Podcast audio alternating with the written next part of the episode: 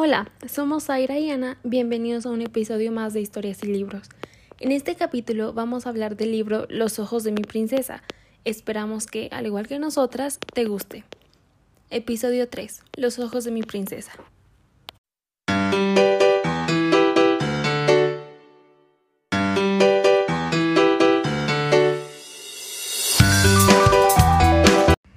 El día de hoy hablaremos de un libro que probablemente muchos de nuestros oyentes ya hayan escuchado. Este libro, publicado en el 2004, es muy conocido por ser una de las historias de amor más originales y conmovedoras de la literatura actual. Es también un agudo registro de los problemas con los que los jóvenes se enfrentan en la vida. Los ojos de mi princesa relata la historia de un primer amor, de los intentos de conquista y de lo que significa estar enamorado a la edad de 15 años.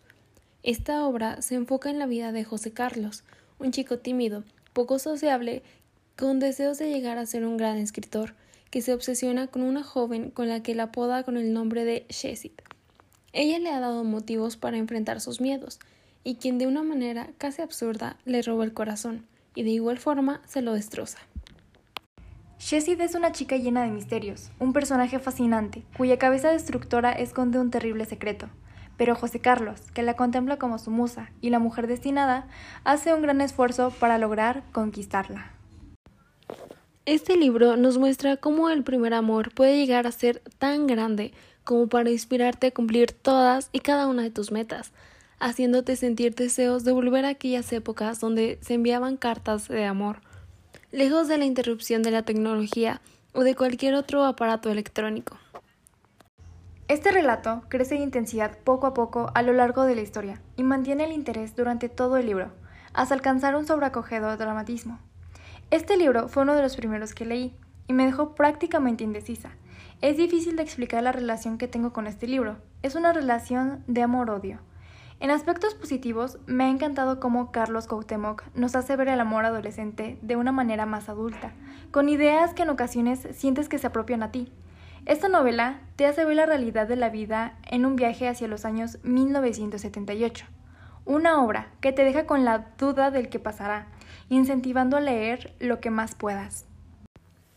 La manera en cómo intercambiaba el narrador de primera tercera persona y viceversa me ha fascinado, y con un final que te hace llorar y a la vez preguntarte tantas cosas, fue un final memorable. José Carlos de vez en cuando no lo reconocía como un adolescente, sino como ya un adulto que sabía de la vida y del amor, y en otras partes como un niño pequeño infantil, que no sabía ni lo que quería ni lo que hacía.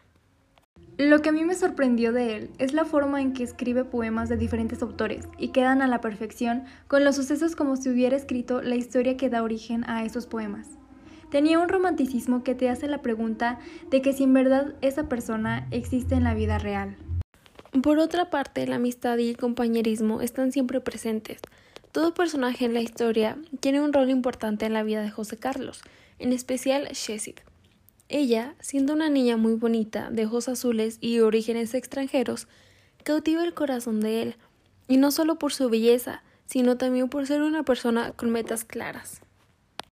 Los ojos de mi princesa muestran un mundo cruel, la verdad de lo que puede pasar en la adolescencia, pero también lo fantástico que puede ser ese momento, sobre todo si tienes su primer amor.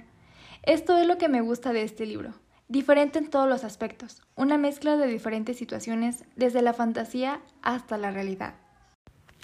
Puedo decir que recomiendo este libro de todo corazón. Es un libro fascinante sobre el amor adolescente en el que muchos pasan o han pasado motivándote a tomar mejores decisiones en tu vida. Denle un vistazo, vale la pena.